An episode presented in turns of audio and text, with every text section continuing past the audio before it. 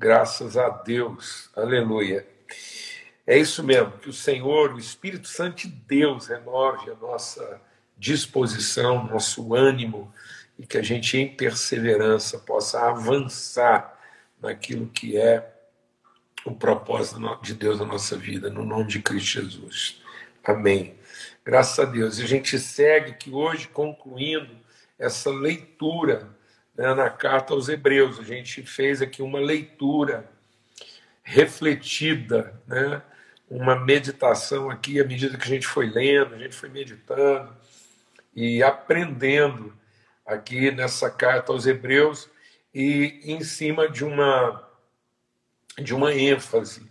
Então a gente foi lendo a carta aos Hebreus aqui e discernindo uma ênfase, que é essa questão de sermos transformados no nosso entendimento para que a gente possa compreender aquilo que é a natureza da nossa fé, né? onde está fundamentada a nossa fé. E a nossa fé está fundamentada na revelação do Filho, essa convicção, esse testemunho do Espírito Santo de Deus que testifica, que revela, que manifesta, né, que confirma a pessoa do Filho no nosso coração.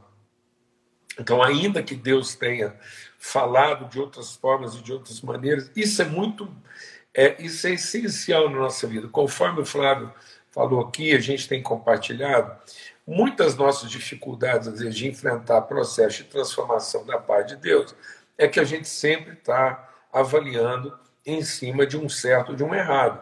Não é isso. As transformações na nossa vida, elas não são necessariamente a partir de alguma coisa que a gente conclui que está errado. Não, o processo da maturidade é avançar, é ser transformado. O grande segredo da vida é a gente poder ser transformado e entender que não mudou. Então, não mudou quem eu sou, mas à medida que eu vou ganhando consciência da pessoa que eu sou, eu vou sendo transformado numa expressão cada vez mais coerente, cada vez mais intensa, cada vez mais autêntica da pessoa que eu fui chamado para ser. E é por isso que muitas vezes a gente tem dificuldade, porque a gente está sempre, muitas vezes, esperando um errado. Né? E, ou então a gente pensa assim, ah, mas então tudo que eu estava vivendo estava errado? Não, não necessariamente. Às vezes algumas coisas que eu estava vivendo não estavam erradas, mas eu precisava avançar.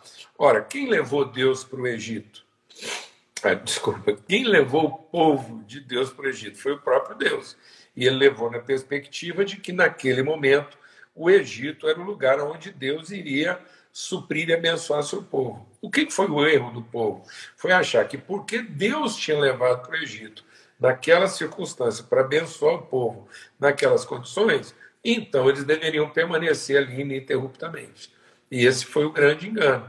E Deus vem e repreende o povo e diz: Olha, não foi porque eu levei para vocês para lá, para acudi-los, para abençoá-los, para socorrer vocês num determinado momento, Agora, tudo que acontece com vocês, vocês correm para o Egito. Então, muitas vezes nós não avançamos nessa relação do ponto de vista de sermos orientados por Deus. Nós queremos soluções e nos apegamos à solução e não orientação.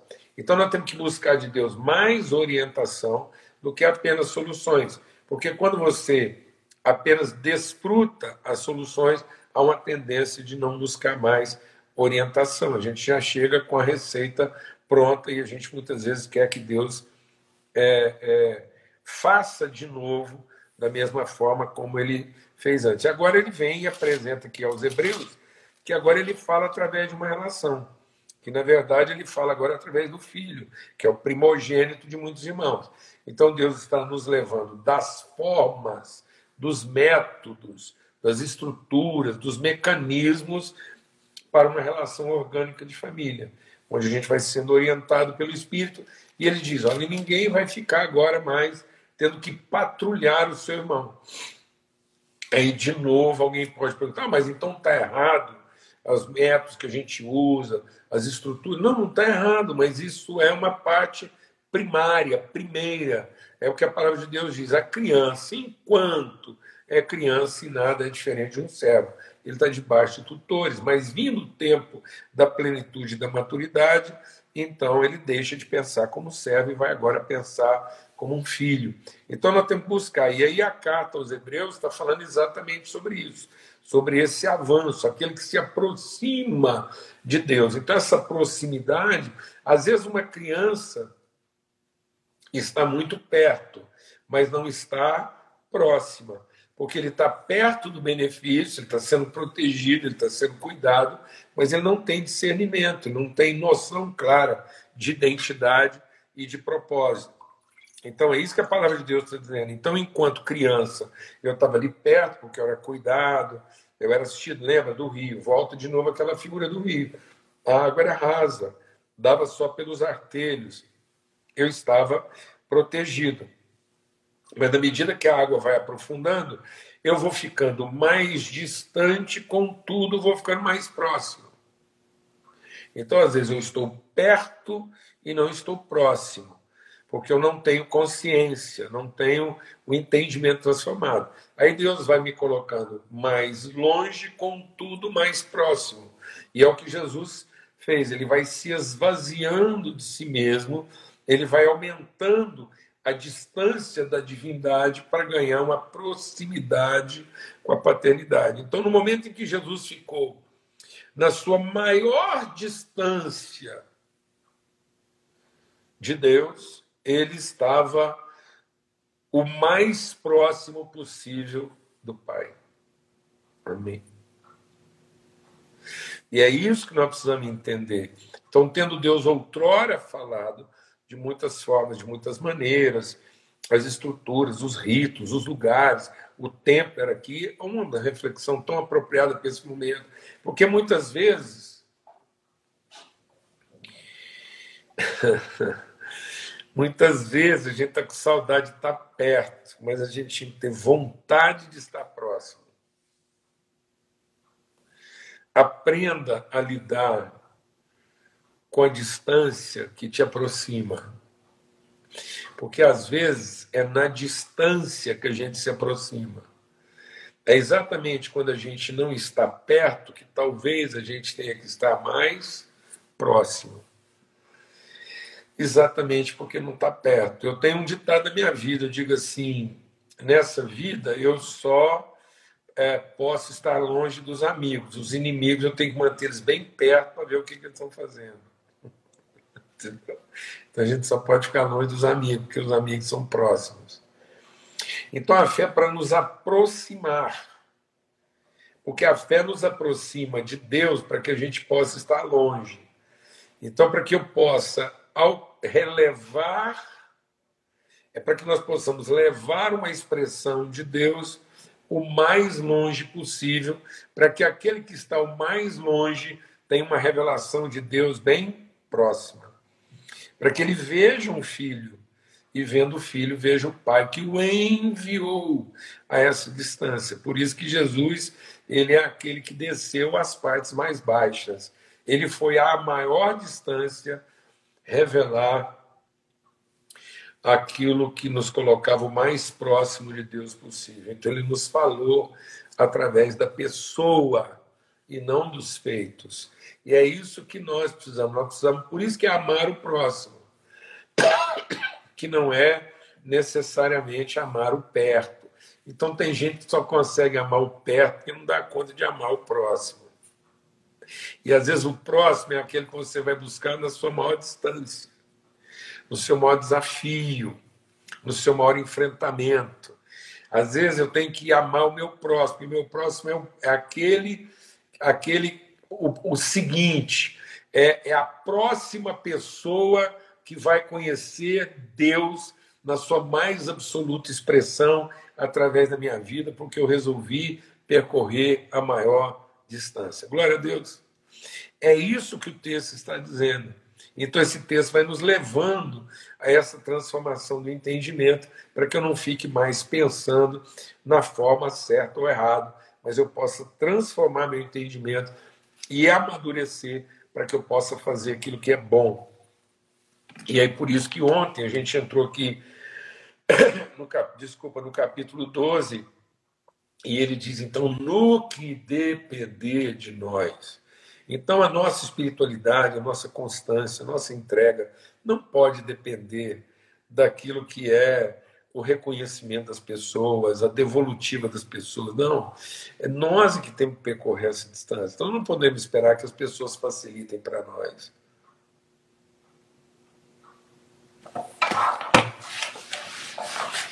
Não espere que as pessoas facilitem para você. Vamos aprender a facilitar para elas. E facilitar para elas significa que nós percorremos a maior distância para que elas estejam o mais próximo possível.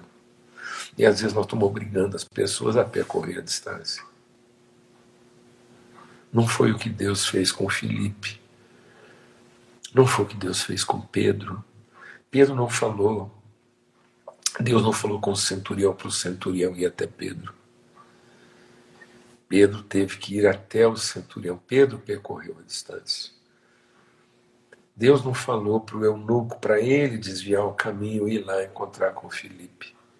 Deus falou com o Filipe para que ele corresse. Ele que teve que correr nós estamos pondo o povo para correr atrás de nós. Nós estamos pondo o povo para ter que se adaptar às nossas liturgias. Nós estamos forçando as pessoas a, a ter que conhecer aquilo que nós podemos apresentar para elas, fazendo com que elas é que se ajustem à nossa realidade.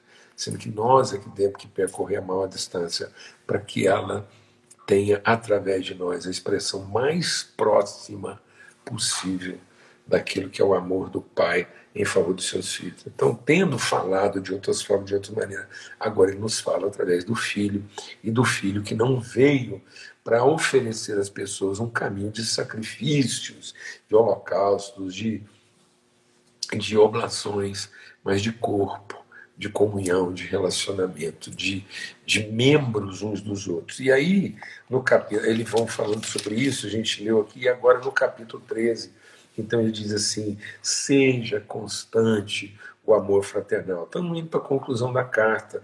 Não se esqueçam de hospitalidade, pois alguns praticando hospedaram anjos. Então lembre-se dos presos, como se estivessem com eles, sofrem maus tratos, como se vocês mesmos fossem os maltratados. Está vendo? Ele está dizendo que nós é que temos que percorrer a distância. Nós é que temos que lembrar desse amor, esse amor que acolhe, que hospeda essa, essa, essa hospitalidade, sermos hospedeiros das pessoas, oferecer abrigo no nosso coração para o estrangeiro. É, então, às vezes, a gente não está sabendo hospedar então, e aí ele vai falando sobre isso. Então, que a vida de vocês seja isenta de quê? De avareza, de mesquinharia.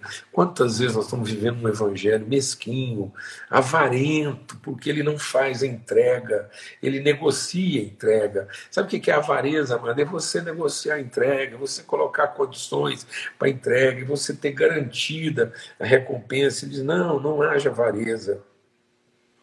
De maneira alguma deixarei, de maneira alguma vou abandonar vocês. Então, o Senhor é o nosso auxílio, não temeremos, não vamos temer nada do que possa nos fazer. O que, que alguém vai poder fazer de mal contra nós? Então, essa é a segurança, é esse entendimento, é o, é o que Cristo está fazendo. Ele vai lá e ele, ele rompe, ele cruza a maior distância da divindade para nos apresentar a menor distância da paternidade. Então, longe de Deus, próximo do Pai. E ele disse, ele, ele se sente até desamparado de Deus, mas ele diz nas tuas mãos, Pai, entrego o meu espírito. É isso que nós temos que apresentar, percorrer essa distância em favor das pessoas. E ele diz assim: e agora, lembrem-se dos seus líderes, né? E, e é, considere atentamente a, a vida deles, imitem a fé que tiveram então, é, essa relação de, de inspiração não é uma relação de dependência fisiológica, não é essa. É, mas é uma família, não é essa coisa hierárquica, onde o que, que nós estamos chamando de líderes hoje?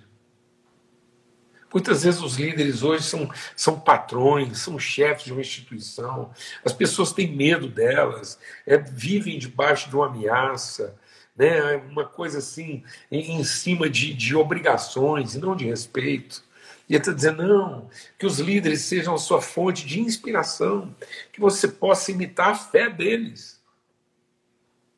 Não é imitar o poder que eles têm, não é almejar, não é ter medo da posição que eles ocupam, não. É uma relação de família em que você olha para alguém e fala assim: é meu irmão. A gente olhar para Jesus e dizer: ele é meu irmão, ele veio para me inspirar, ele é o meu salvador, como a gente acabou de cantar agora. Ele morreu nossa morte em nosso lugar, para que a gente também morra no lugar do outro, para que a gente se inspire e o nosso sacrifício seja para inspirar o outro, antes que a gente. Às vezes a gente está querendo que o outro morra para tornar a nossa vida mais fácil. Nós estamos querendo a morte do outro. A gente está achando que Jesus vai nos salvar porque vai matar todo mundo que está à nossa volta para facilitar a nossa vida, para a gente poder cortar manteiga com faca quente. Não, ele diz: não, é você que está tão bem resolvido que você oferece a sua vida, porque você foi inspirado por essas pessoas que antes de nós entregaram a sua vida e em fé conquistaram, e em fé também foram derrotadas muitas coisas. Então a gente tem que imitar a fé delas, e é isso que o texto lá de Hebreus 11 está dizendo: olha, a gente tem que ter fé para coisa que deu certo e ter fé também para coisa que deu errado. A gente tem que ter uma vida de fé para enfrentar a frustração de todas as expectativas, todas. As positivas e as negativas. Então, tem hora que você tem expectativa vai dar tudo errado. Você fala assim: meu Deus, eu não vou investir nisso, não, isso aqui vai dar tudo errado. E, de repente, um, uma expectativa de um tudo errado dá certo. E de repente você tem expectativa, não, agora vai dar tudo certo e dá tudo errado. Como é que você enfrenta um, um potencial tudo errado que no fim dá tudo certo? E como é que a gente enfrenta um, um, um, potencial tudo certo e de repente dá tudo errado? Sabe como é que a gente enfrenta isso? De forma inabalável, no que depender de nós, o nosso compromisso não muda, nossa fé não se abala, não se confunde, porque a gente não está aqui com medo do que as pessoas podem fazer contra nós, nós já temos aqui na certeza que nós podemos fazer em favor dela. Nós vamos percorrer a distância. E aí ele diz, terminando, ele diz aqui, ó. Ele diz é, ele diz aqui, o Deus, né, no, capítulo 13, até voltando um pouquinho no capítulo 12 aqui, eu queria ler, ele fala assim, olha, é, no finalzinho, nós temos chegado à igreja dos primogênitos arrolados dos céus, é, vocês chegaram a Deus, o juiz de todos, os espíritos justos aperfeiçoados, a Jesus, o mediador da nova aliança. É esse lugar que nós chegamos, ao monte que não pode ser abalado. Tenham cuidado, não se recusem a ouvir aquele que fala. E ele está dizendo aqui, ó, naquele tempo a voz dele abalou a terra, mas agora ele promete dizendo: mais uma vez eu farei tremer não só a terra, também o céu. Mais uma vez significa a remoção das coisas abaladas para que permaneçam as coisas que inabaladas. É isso que ele está dizendo. O Deus de paz, que vai colocar no nosso coração essa certeza, essa, essa, esse entendimento de que a nossa vida, nosso ministério, nossa vocação está fundamentado nesse monte. Nós chegamos a um monte que não pode ser abalado. Não chegamos ao monte das regras, das estruturas. Nós não podemos mais continuar sendo afetados, como o Flávio acabou de compartilhar. Meu Deus, às vezes você está lá o lugar precisa de você, é, é você que tem que percorrer a distância, você que vai trazer luz, e de repente a gente se ofende, se ressente, se desaponta, a gente, a gente acha que, que já entregou muito, não, não compensa entregar mais, e a gente desiste, a gente, a gente entrega aquelas pessoas à escuridão. Que as pessoas abandonem você, mas que você não seja aquele que desistiu de ninguém né, que, que o nosso empenho seja em revelar luz e vida, e que tudo na nossa vida tenha essa perspectiva do inabalável. Que você lide com o seu matrimônio, trabalhe suas relações familiares como algo que não pode ser abalado. A partir de você, haja o que houver, não se abale não se. Não se confunda. Olha para a sua vida, para a sua família, haja o que houver. Haja o que houver na vida do filho, da relação, mas que as pessoas possam ver em você coluna e esteio da verdade. Encontrar alguém que não pode ser abalado. Olha para o seu ministério como alguma coisa que não pode ser abalada. Olha para a sua entrega, para a sua vida profissional como alguma coisa que não pode ser abalada. Nós precisamos chegar nesse lugar. Chegar nesse lugar para quem se entrega para a relação familiar, doméstica, a, a, a sua relação com, com, com esposa, com marido, com filhos. Haja o que houver, sua fé, seu empenho,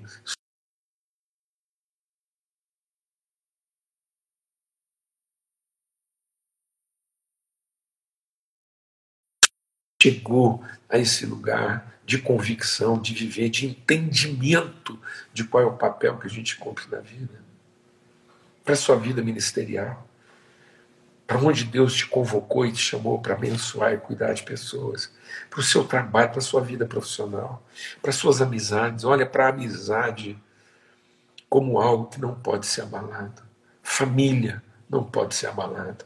Trabalho não pode ser abalado. Vocação não pode ser abalado. Amizade não pode ser abalada. Não duvide da família. Por mais que você tenha dúvidas, não duvide da família. Não duvide da vocação. Por mais dúvidas que você possa ter no exercício do ministério, não duvide. Não duvide. Não tenha medo do que as pessoas podem fazer com você, as circunstâncias enfrenta isso. Deus nos falou, Ele nos revelou isso através do Filho. Esse sacrifício de Cristo, Ele nos amou até o fim para nos revelar a glória do Pai.